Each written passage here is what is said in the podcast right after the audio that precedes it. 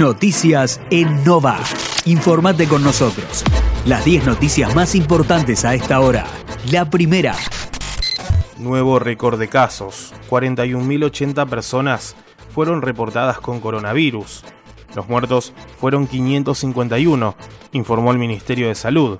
De esta manera, suman 76.135 los fallecidos registrados oficialmente a nivel nacional y 3.663.215 los contagiados desde el inicio de la pandemia. La segunda.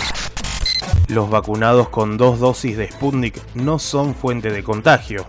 Las personas inmunizadas con las dos dosis de Sputnik 5 en caso de enfermarse no emiten un virus viable y no son una fuente de peligro para otros y tienen un riesgo 14 veces menor de sufrir la enfermedad en forma severa, según el mismo centro desarrollador de la vacuna. La tercera.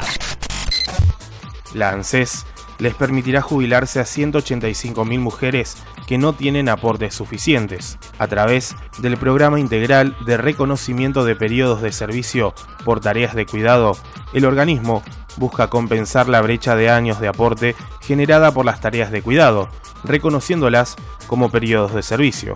La cuarta.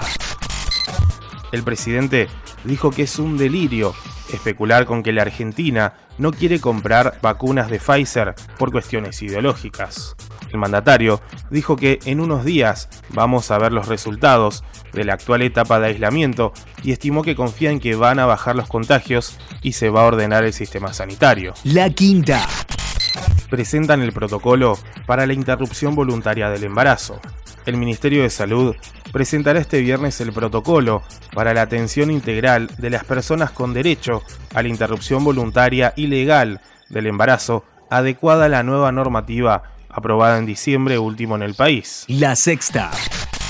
Extienden por un mes la prohibición de despidos, en continuidad con las disposiciones para preservar el empleo en circunstancias extraordinarias. Durante el encuentro del Gabinete Económico, encabezado por el presidente Alberto Fernández, se resolvió extender la vigencia de la medida hasta el 30 de junio. La séptima. Prohíben la salida del país a los siete imputados por la muerte de Diego Maradona. La decisión fue adoptada por el juez de garantías 2 de San Isidro, Orlando Díaz, tras el pedido formulado la semana pasada por los fiscales de la causa. La octava.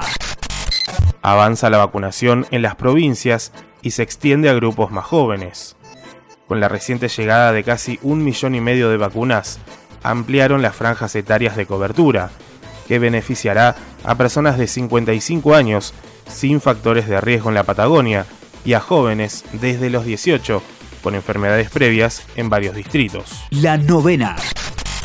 A un mes del inicio de las protestas, hoy habrá nuevas marchas en Colombia. El país se prepara para vivir otra jornada de marchas, actos culturales y cacerolazos, todas variantes de las manifestaciones convocadas por el Comité Nacional del Paro.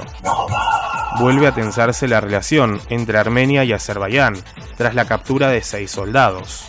El ejército azerbaiyano aseguró que capturó a los soldados armenios porque eran un grupo de reconocimiento y sabotaje, mientras que el Ministerio de Defensa armenio señaló que sus fuerzas estaban llevando a cabo una operación en una región fronteriza.